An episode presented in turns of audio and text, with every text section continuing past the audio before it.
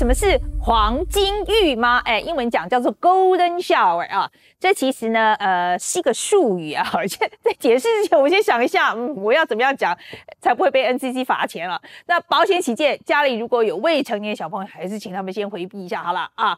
可以了吗？好，我要开始讲了，真的要开始讲了。好，那这个黄金浴呢，就是指一种性癖好，跟尿尿有关。那接下来大家就自己去 Google 了啊，没办法啊，做电视再麻烦，我巴不得讲给你听啊。但是这两天呢，美国就有一个摇滚乐团叫做 Breath Against，他这个女主唱啊，突然在唱到一半兴之所至啊。他就请了一位这个歌迷上台互动，却当着台下众人的面前，就对着躺在这个舞台正中央这个男歌迷呢，就做了这件事。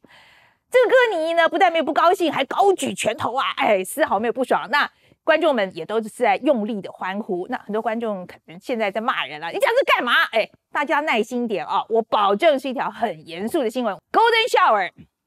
这个用语啊，我学会呢，其实是在四五年前啊，看一条大新闻的时候，那时候川普第一次要选总统嘛，啊，那在党内初选的时候呢，就有个保守派的这个政治新闻的网站，就想要看看川普这个候选人有什么黑资料，他就雇了英国这个资深的情报员斯蒂尔，先去翻川普的黑资料，后来呢。共和党确定要提名川普之后，这个网站呢，他就不给这个斯蒂尔钱继续找了。那这时候呢，反而就是由川普的对手阵营，也就是希拉蕊的这个团队接手给钱啊，继续找。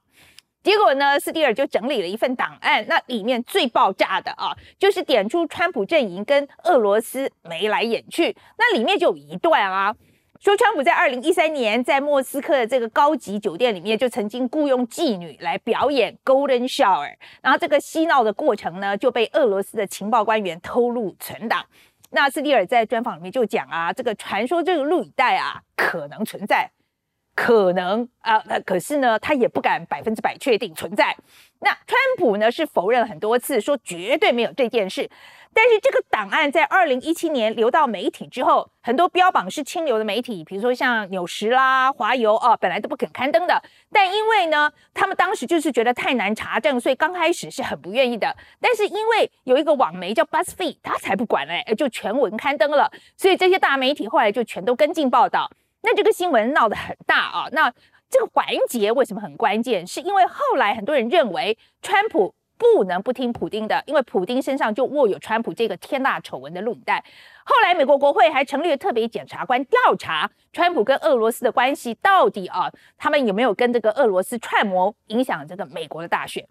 那现在这个新闻为什么又要提起呢？就是因为很多人公认这个华府政治新闻的权威，也就是华盛顿邮报，在斯蒂尔呢，在因为这个斯蒂尔在这个月初。他就涉嫌对 FBI 说谎之后就被逮捕了。那这几天呢，华邮就自己主动更正，并且撤回了当时的两篇报道。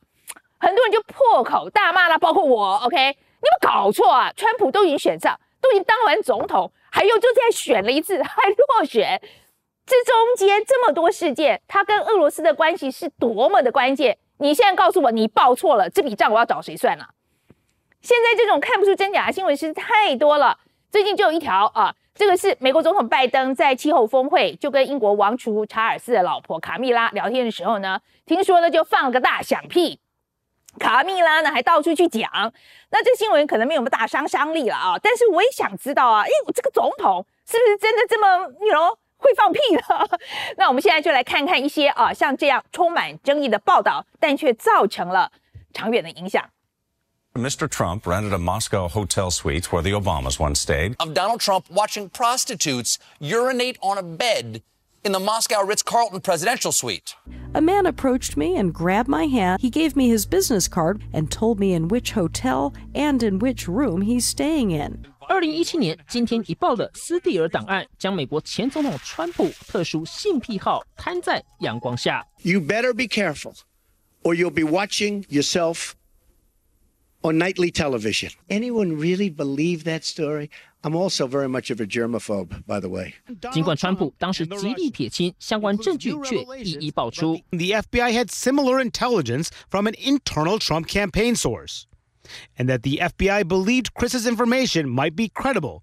如今丑闻爆发的四年多后，转述斯蒂尔档案的《华盛顿邮报》却在十一月十二号罕见把两篇文章的内容进行大篇幅更正和删除，立刻遭立场倾向川普的福斯新闻台轮番炮轰。 It was largely built upon a falsehood, on lies, and I think it's been relative silence from the mainstream media about this revelation. Uh, its credibility is non-existent. This was totally BS. 不止主流媒体加入黑川产业链，面对毫无根据的爆料，当时民主党议员却以人民有知的权利，执意将新闻公诸于世。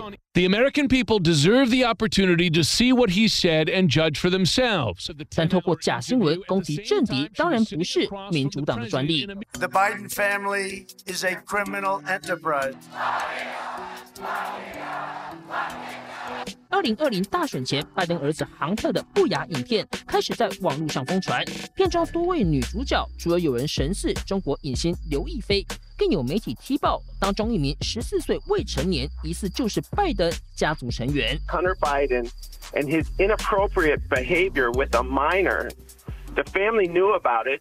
川普影分身朱利安尼还和《纽约时报》联手踢爆杭特的通中门事件。 And no wonder your son goes in and he he takes out billions of dollars. Everybody knows he's a liar. 大选一过，川普落选，木已成舟，杭特丑闻瞬间没了版面，但假新闻流窜却依然方兴未艾。 And sometimes the spread of misinformation is exacerbated by the fact that for many diaspora communities here in the United States, there just aren't many alternatives in their own languages. 假消息恣意散播，华盛顿邮报是受害者还是为政治服务？选择性忽视真相。身为老牌媒体，却隔了四年才做出澄清，媒体公信力还能不打折扣吗？华邮这次处理很有意思的是啊，他不是只有自己更正而已哦，他还刊出了一篇评论，就把其他当初也拿这个就是这个档案啊来大做文章的这些媒体全部都臭骂一顿啊，这就包括了 CNN 啊、纽时啊、MSNBC 啊，全都上榜了啊，说当初呢你们怎么是是报了这样的斩钉截铁了吗？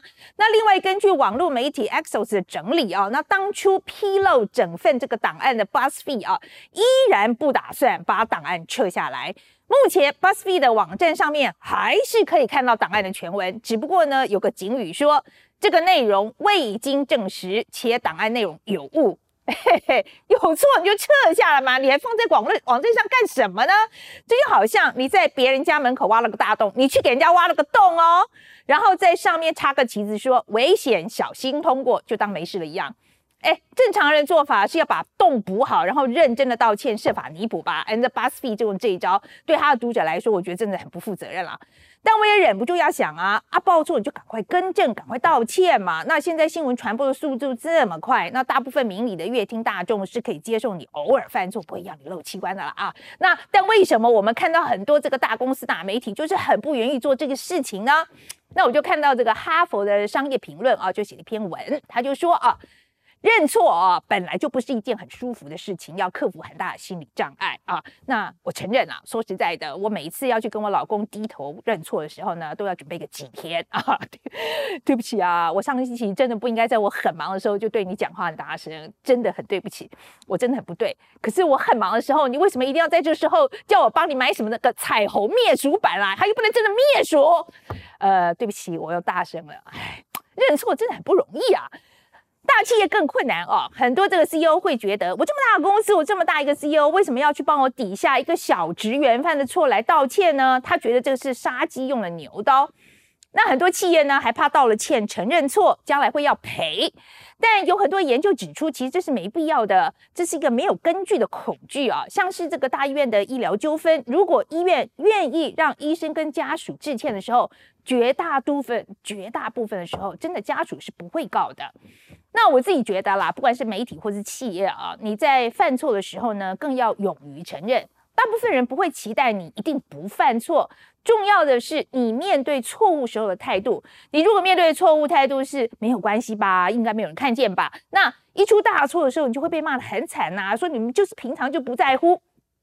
但你如果对错误的态度是很慎重的对待，发现自己错了，不但马上迅速的更正啊，甚至就发展出一套这个除错的 SOP，将将来这个错误降到更低。那我觉得读者或观众不会因为你的错误而离开你，而是会因为你面对错误的慎重而对你更加的支持。所以华油这一次呢，说实在，承认这么大错，唉，也算不容易了啦啊！所以我真的不会退订的。